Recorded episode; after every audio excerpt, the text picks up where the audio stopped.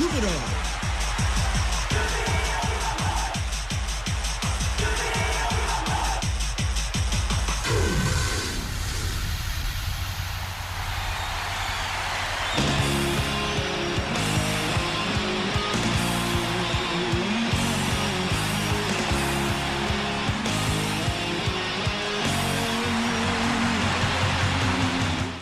ジュビロ大好きそんな熱い気持ちをサポートするプログラムオレオレジュビロこんばんは新井まなみです。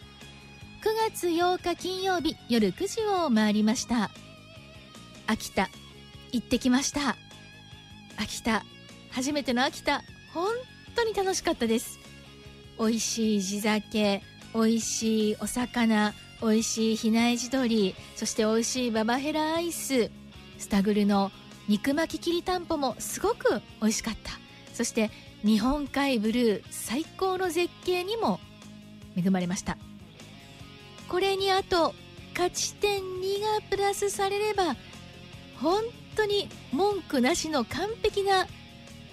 遠征旅行になるはずだったんですが残念ながら勝ち点は1先週土曜日アウェー秋田ソユースタジアムで行われた J2 リーグ第33節ブラウドリッツ秋田との試合。ジュビロは前半から相手の堅い守備に苦しめられなかなか決定的チャンスを作ることができません。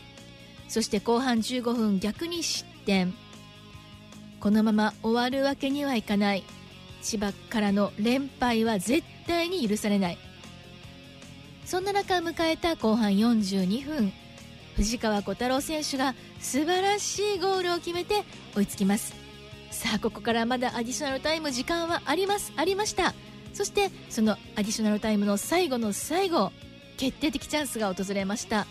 藤川小太郎選手そして後藤圭介選手と最後シュート放っていきますがこれが無情にも決まらずタイムアップ勝ち点は1藤川選手も後藤選手もしばらく起き上がれない立ち上がれないという状況でしたね。ただ負けなかった終盤に追いついて勝ち点1を手にしたこれは必ず次につながる。つなげていかなければいけないと思います。今夜もこの後選手たちのホットボイスお届けしていきます。どうぞ最後までお付き合いください。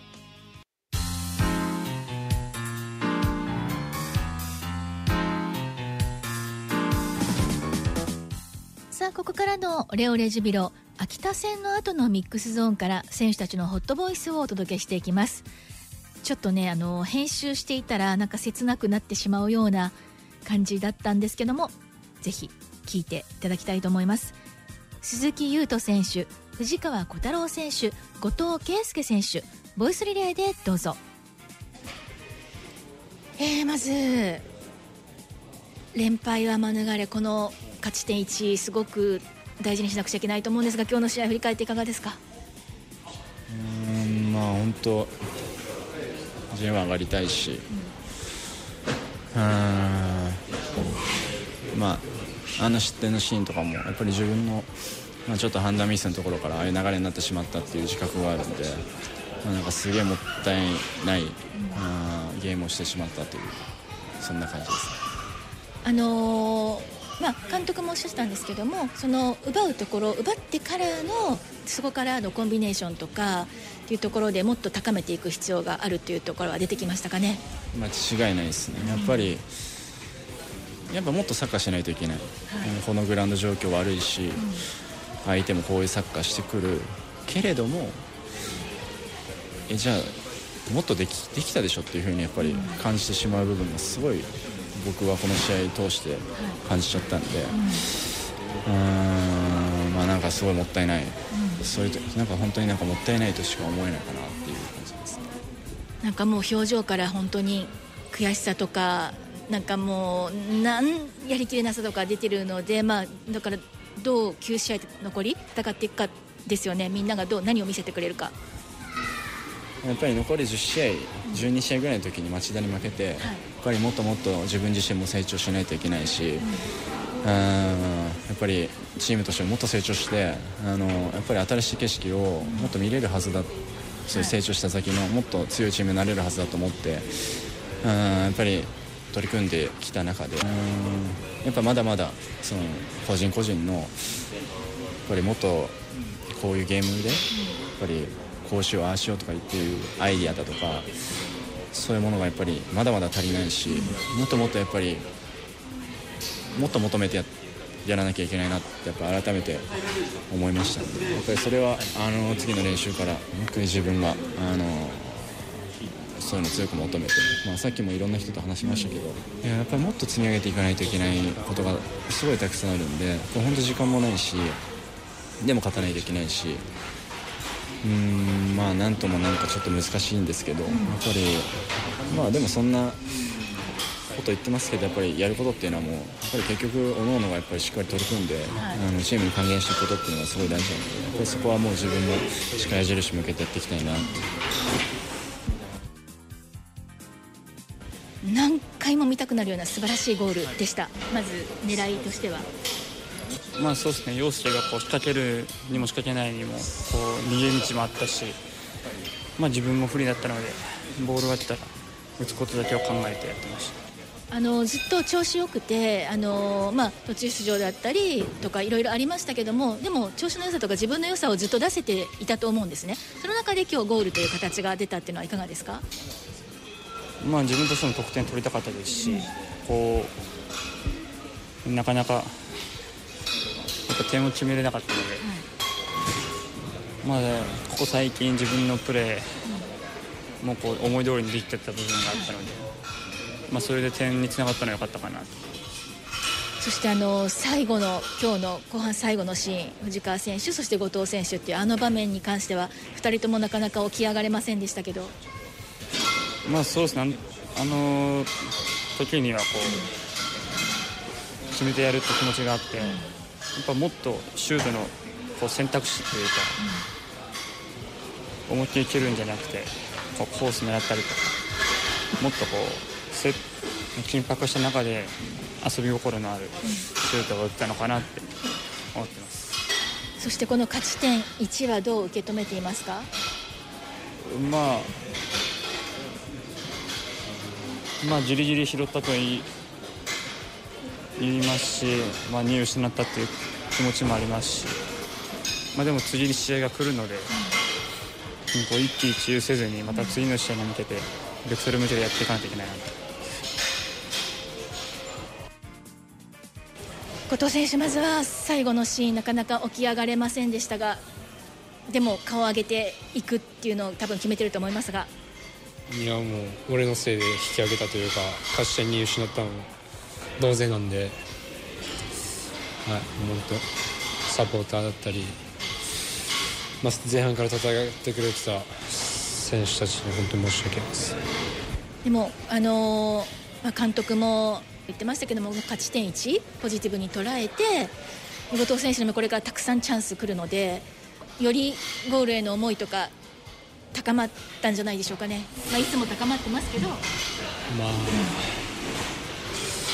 高まるっていうか、決めきるっていう部分をもっとこだわってやっていかないと思います。秋田戦後のミックスゾーンから鈴木優斗選手藤川小太郎選手後藤圭介選手のインタビューでした。やはり勝てなかった決められなかったっていういろんな思い悔しさがそれぞれ選手にありました。だからこの悔しさ本当にぶつけるのは試合でしか勝つことでしか晴らされないと思うので明日からの試合9試合で見せてもらいたいなと思います。さあ続いてはこの最終盤の戦いに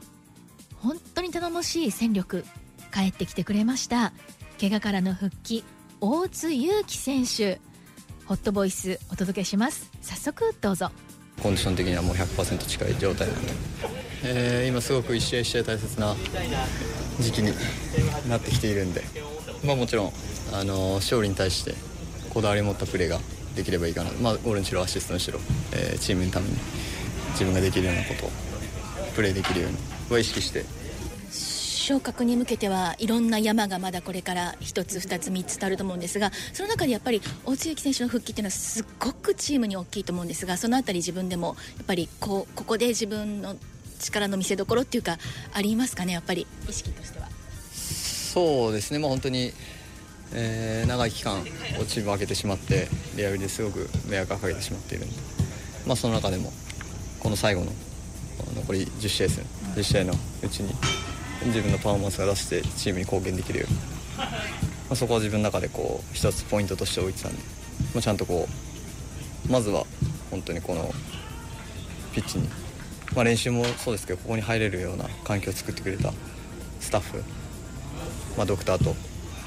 リハビリしてくれたスタッフたちに感謝したいと思ってます。正直多分あのシーズン中よりかなり体は追い込んできてるんで正直多分いいコンディションで迎えられるような気がします。だ誰より誰より動けたりして。はいあの人生で自分の中でも。え人生、はい。サッカー人生の中でも？サッカー人生の中でも一番きつい時を過ごしてきたんでそういう意味ではすごく、まあ、自分にとってはすごくこの期間はポジティブだったのかなと思っています。まあ本当に最後の力になれるようにっていうのを自分の中で目標に置いてやってたんで、まあ、必ずチームとして結果出せるように頑張りたいと思います。すっごく頼もしい言葉聞けましたね。サッカー人生の中でも本当に厳しいこの怪我からの復帰リハビリを経て今充実している大津由紀選手のプレー期待しましょう。というか本当に楽しみですね。以上クローズアップジュビロのコーナーでした。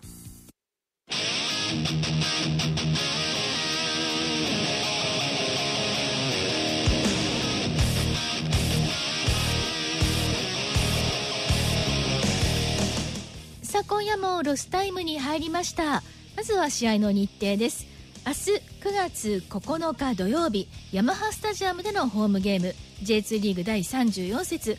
大宮アルディージャとの試合です。もうこうなったら本当にあの相手の順位とか全然もう関係ないんで1試合1試合大切に戦って勝ち点3を積み上げていくことだけですね。もう9試合しかありません。そろそろタイムアップですね。オレオレジュビロ。お相手は新井まなみでした。それではまた来週。明